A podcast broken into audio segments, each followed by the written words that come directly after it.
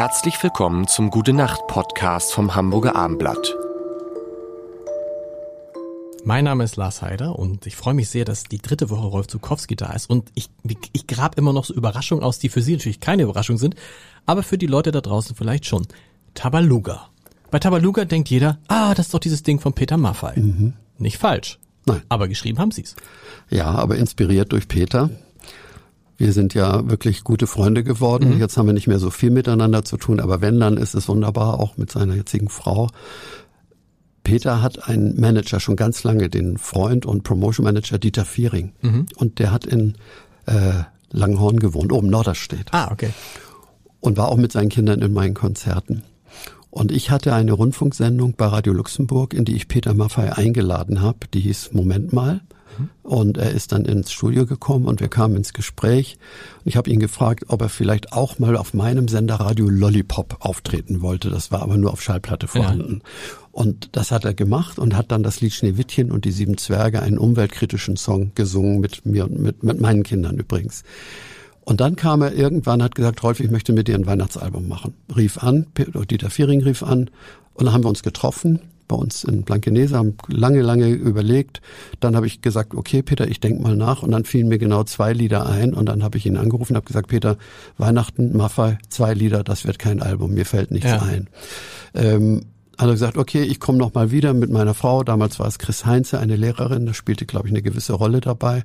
Und er gesagt, aber du machst doch auch was mit Kindern, hat Dieter Viering mir erzählt. Mhm. äh, dann lass uns doch mal was für Kinder machen. Äh, meine Schallplattenfirma will im Moment nicht so wie ich. Er war ja sehr erfolgreich, hatte aber mit seiner Schallplattenfirma nicht gerade die beste Phase unter dem Motto, wo geht's denn hin, Maffei? Und dann haben wir rumvergekaspert, was wir so kennen, äh, äh, den Zauberer von Oz und alle möglichen Filme, Bücher, in denen Dinge passieren. Und dann kamen wir irgendwann darauf, dass irgendwie Spielzeug lebendig werden könnte und dass das auch eine Idee wäre. Und damit hat er mich wieder erstmal allein gelassen. Ich habe gedacht, das müsste funktionieren. Und wenn so okay. ein Rock-Popstar, er war ja gerade vom Schlagersänger zum Rockstar mutiert, wenn man das so will, äh, dann ist das natürlich eine unglaubliche Chance für mich, irgendwie mal was zu machen, was eine ganz andere Aufmerksamkeit bekommt und auch eine ganz andere Gangart mit sich bringt. Und er hat mir eine Kassette dagelassen, eine Musikkassette und da hat er gesummt ohne Text.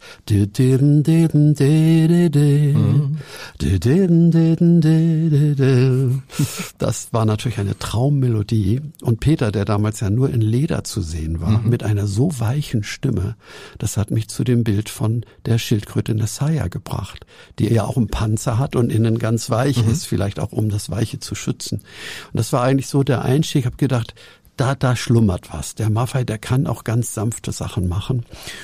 Und dieser kleine Drache Tabaluga, den ich mir ausgedacht habe, das Bild hat er übrigens von Helme Heine bekommen. Der Name ist von mir gekommen, aber auch die Idee, dass es ein Drache ist.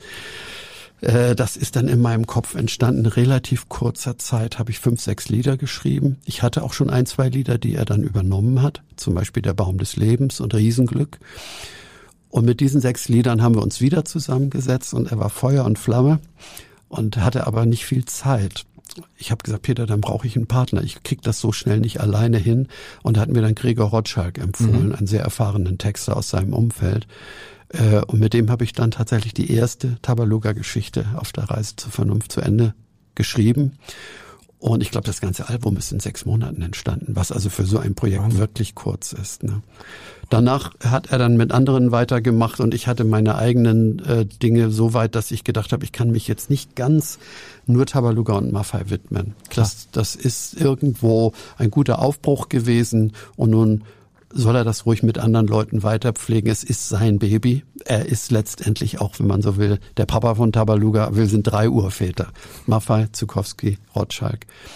Und das ist ja wirklich großartig, was er daraus gemacht hat. Und auch für die Familien. Ich meine, er hat ja Hunderttausende von Leuten in seine Veranstaltungen, in seine Arenen gebracht. Und das soll man erstmal leisten mit einem Kinderthema. Gute Nacht. Weitere Podcasts vom Hamburger Abendblatt finden Sie auf abendblatt.de slash podcast.